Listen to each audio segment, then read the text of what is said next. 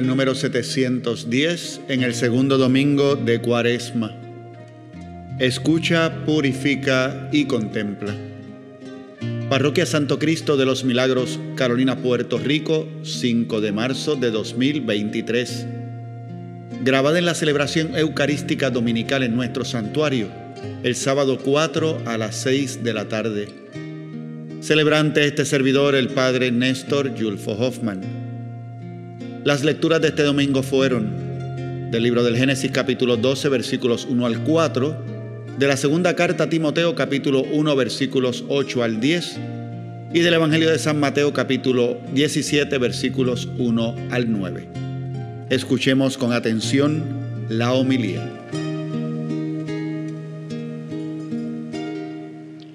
Lectura del libro del Génesis. El Señor le dijo a Abraham, vete de tu tierra, de tu familia y de la casa de tu padre, al país que te voy a mostrar. Voy a hacer de ti una gran nación y voy a darte un nombre glorioso que lleve a los demás la bendición. Bendeciré a los que te bendigan y maldeciré a los que te menosprecien. Y por medio y por tu medio llegará mi bendición a todas las familias de la tierra. Y se puso Abraham en camino como se le había ordenado el Señor. Palabra de Dios. Bendito sea el Dios de Abraham, Dios y Señor nuestro.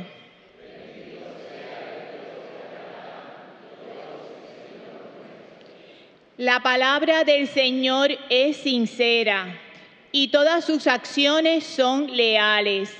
Él ama la justicia y el derecho y su misericordia llena la tierra.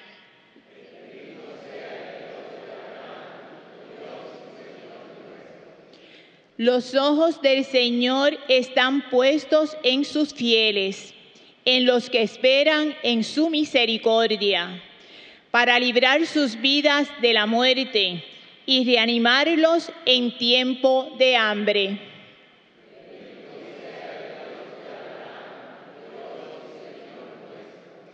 Nosotros esperamos en el Señor. Él es nuestro auxilio y escudo. Que tu misericordia, Señor, venga sobre nosotros como lo esperamos de ti.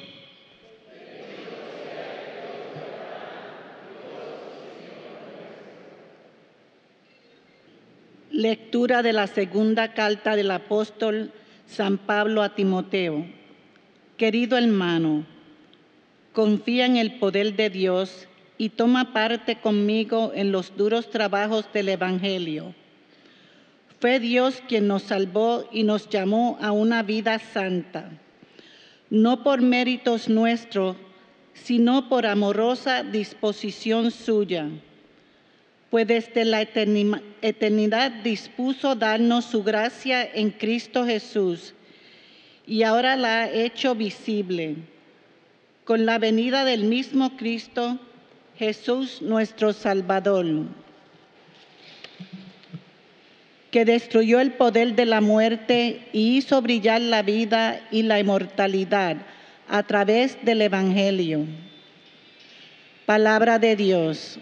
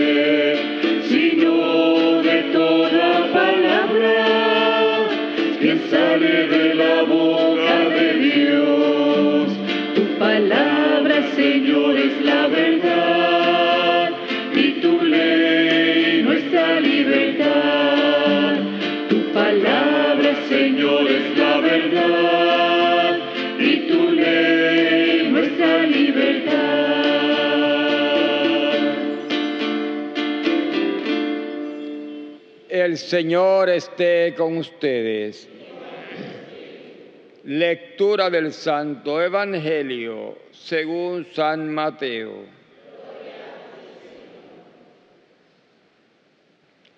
En aquel tiempo, Jesús tomó consigo a Pedro, a Santiago, a su hermano Juan, y se los llevó aparte a una montaña alta. Se transfiguró delante de ellos y su rostro resplandecía como el sol y sus vestidos se volvieron blancos como la luz. Y se les aparecieron Moisés y Elías conversando con él. Pedro entonces tomó la palabra y dijo a Jesús, Señor, qué bien se está aquí. Si quieres, haré tres tiendas, una para ti, otra para Moisés y otra para Elías. Todavía estaba hablando cuando una nube luminosa los cubrió con su sombra y una voz desde la nube decía, Este es mi Hijo, el amado, mi predilecto, escuchadlo. Al oírlo, los discípulos cayeron de bruces, llenos de espanto Jesús se acercó y tocándolos les dijo, levantaos, no temáis. Y al alzar los ojos se vieron, no vieron a nadie más que a Jesús solo. Cuando bajaban de la montaña, Jesús les mandó, no contéis a nadie la visión hasta que el Hijo del Hombre resucite de entre los muertos. Palabra del Señor.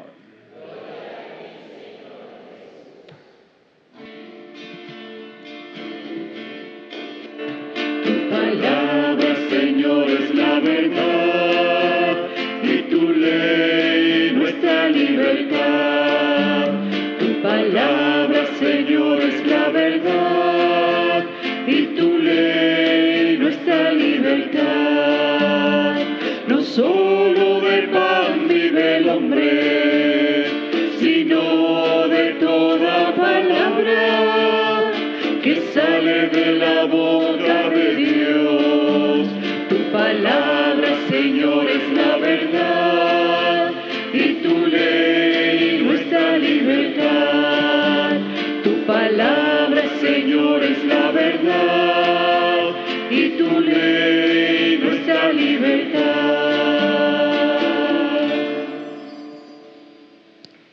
En este segundo domingo de Cuaresma, donde vamos sumergiéndonos cada vez más y más en este tiempo que es un llamado insistente a la conversión, escuchamos el relato de la transfiguración.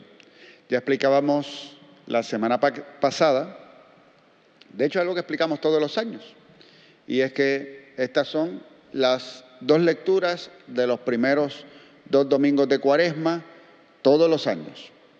Primer domingo de Cuaresma, las tentaciones de Jesús, luego de estar 40 días en el desierto. Segundo domingo de Cuaresma, la transfiguración. Son tres años, el ciclo es de tres años, A, B y C. En el caso de los tres años, siempre va a ser así. Las próximas lecturas, que son tres domingos que le siguen, ya entonces cambia, ya van a tener temas específicos según el año litúrgico. Pero todos los años es, primero, la lucha, la dificultad, el esfuerzo, o con una palabra que escuchamos ayer en el Via Cruci, la ascética del tiempo de Cuaresma, es la lucha y el ejercicio de las cosas por el Espíritu que vamos haciendo eh, durante este tiempo de Cuaresma, porque entendemos y sabemos eh, que necesitamos examinar nuestra conciencia y necesitamos de la conversión personal. Y luego, entonces, el segundo domingo de Cuaresma con la transfiguración tiene exactamente la misma motivación que tuvo la misma transfiguración, que era eh, motivar, ayudar, sostener a aquellos apóstoles, particularmente estos tres, a los que se lleva Jesús, que van a ser luego los que contemplen de cerca la pasión y que para que de alguna manera tuvieran algo en la memoria que les ayudara cuando viniese el momento de la pasión, pues para que pudieran perseverar. Jesús se transfigura delante de ellos. Todo el texto de la transfiguración tiene, de hecho, muchos elementos que llaman la atención. Moisés y Elías, que no hacen otra cosa, en los mismos evangelios nos hablan de cómo hablaban de la manera en que iba a morir Jesús. La transfiguración no está alejada de la pasión. La voz del Padre con una petición específica para nosotros, que escuchemos a su Hijo. Este es mi Hijo, mi amado, escúchenle. La experiencia de Pedro, en una frase muy hermosa, que bien se está aquí, hagamos tres chozas, una para, era, se, se volvió hasta generoso, porque no quería hacer ninguna para él. Una para Moisés, una para ti, otra para Elías, ¿verdad? Era ni para él, pero qué bien se está aquí. Y, yo no sé cuántos de ustedes han tenido alguna vez esa experiencia de uno estar teniendo.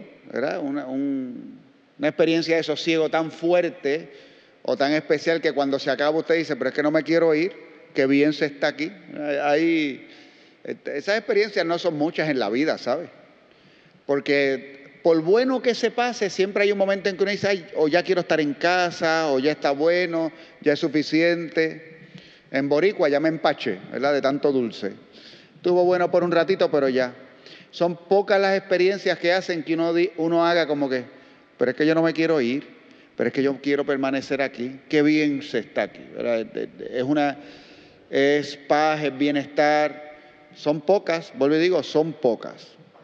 Pero hay momentos en que a lo mejor uno tiene ese, ese momento de, trans, que de hecho es transfiguración también.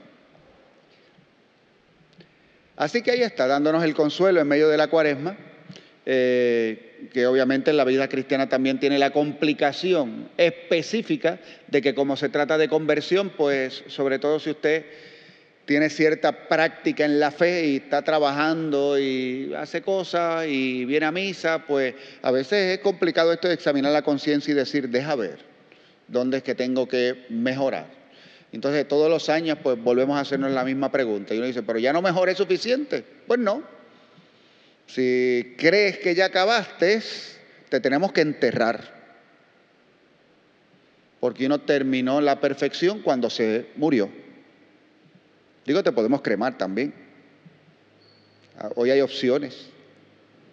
Pero si tú crees que ya llegaste a la perfección plena, se supone entonces que te mueras.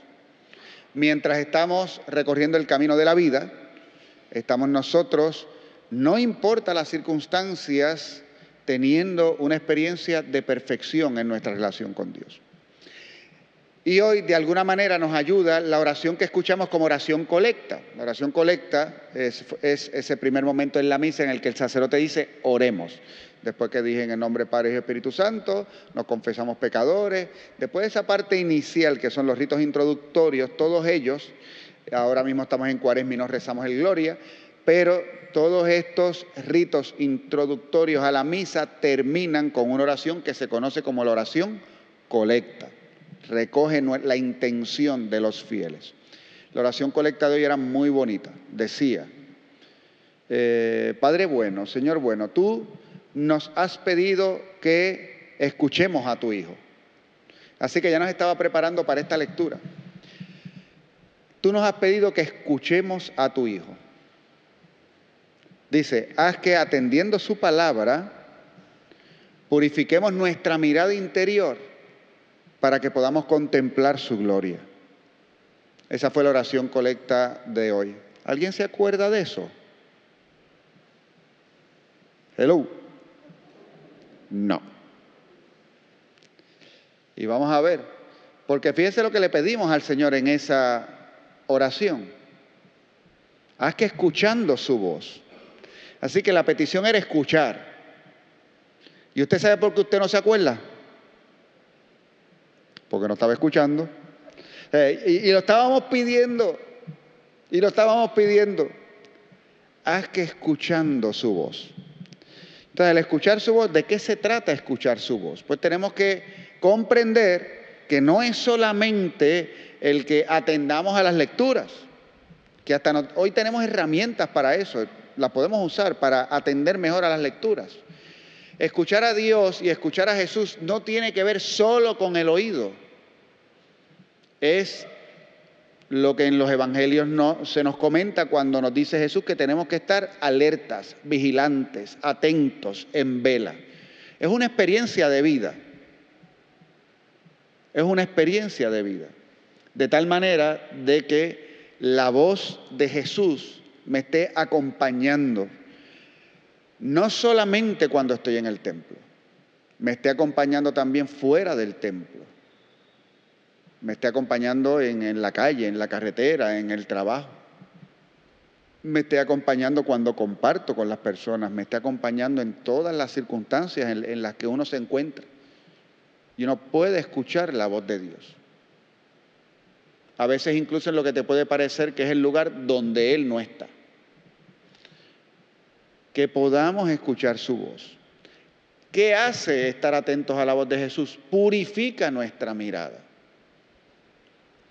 Entonces nuestra misma capacidad de analizar, de ver y de evaluar aquellas cosas que pasan a nuestro alrededor cambia, porque escuchándole a Él se purifica nuestra mirada. Y al estar purificada nuestra mirada podemos contemplar su gloria. ¿Y qué es eso? ¿Una aparición de Jesús? Pues no. Ahí volvemos, esa experiencia de qué bien se está aquí termina siendo el momento en que nosotros podemos reconocer verdaderamente que Jesús está con nosotros. Y no tiene que ver con el lugar. Ojalá cada vez que vengas al templo sea así. Pero más aún, ojalá sea así cuando sales del templo, cuando estás fuera de la iglesia. Ojalá sea así cuando tú te sientas en tu casa y estás con tu familia y ves a tu hijo, ves a tu hija, ves a tu mamá, ves a tu papá y lo estás viendo y entonces tú al verlos te das cuenta del don de Dios y dices, oye, qué bien se está aquí, hagamos tres chozas. Y no, ay Dios mío, estoy loco por irme. Ojalá sea así cuando nos encontramos en el momento del trabajo y del esfuerzo. Sí, eso que nos cansa. Y ahí estamos. Y al mismo tiempo, de momento reconocemos que ahí podemos producir y ser buenos y ser buenos para la sociedad y, mejorar y transformar el ambiente en el que estamos. Y en ese momento en que estamos ahí viendo, incluso hasta en los conflictos en los que está uno decir, oye, yo, puedo estar aquí para que este conflicto por un momento se detenga y darle una mirada distinta, porque escuchaste la voz de Dios y se purificó tu mirada. Y mientras hay otros acrecentando un conflicto, tú puedes decir, pero es que no tienen que pelear. Porque se purificó tu mirada y ¿qué hiciste? Contemplaste la gloria de Dios. Otro momento de transfiguración. Y ciertamente cuando llegamos a la Eucaristía pasa que si escuchamos la voz de Dios en la palabra, y en la, y en la predicación y se purifica nuestra mirada interior, entonces le podemos contemplar y desear cuando Él se hace presente en la Eucaristía. Estamos preparados para ese momento. Y hacia eso nos va llevando todo lo que hacemos en la celebración, incluyendo los cantos, nuestras oraciones, todo es para purificar nuestra mirada interior. Hoy al contemplar la transfiguración, tenemos que hacer nuestra entonces ahora esa oración colecta con la que comenzó esta Eucaristía. Hemos escuchado al Padre que nos ha dicho, le hemos escuchado a Él pedirnos, este es mi Hijo, mi amado, escúchenle. Y al hacer nuestra esa petición, pues entonces nosotros le decimos al Señor, sí, permítenos y ayúdanos a escuchar a tu Hijo y que esto purifique nuestra mirada interior. Porque igual que Pedro, que Santiago y que Juan, nosotros también queremos contemplar el rostro glorioso de tu Hijo. Amén. Terminamos nuestra reflexión de hoy recordándoles que pueden encontrarnos tanto en nuestra página de internet www.pscmpr.org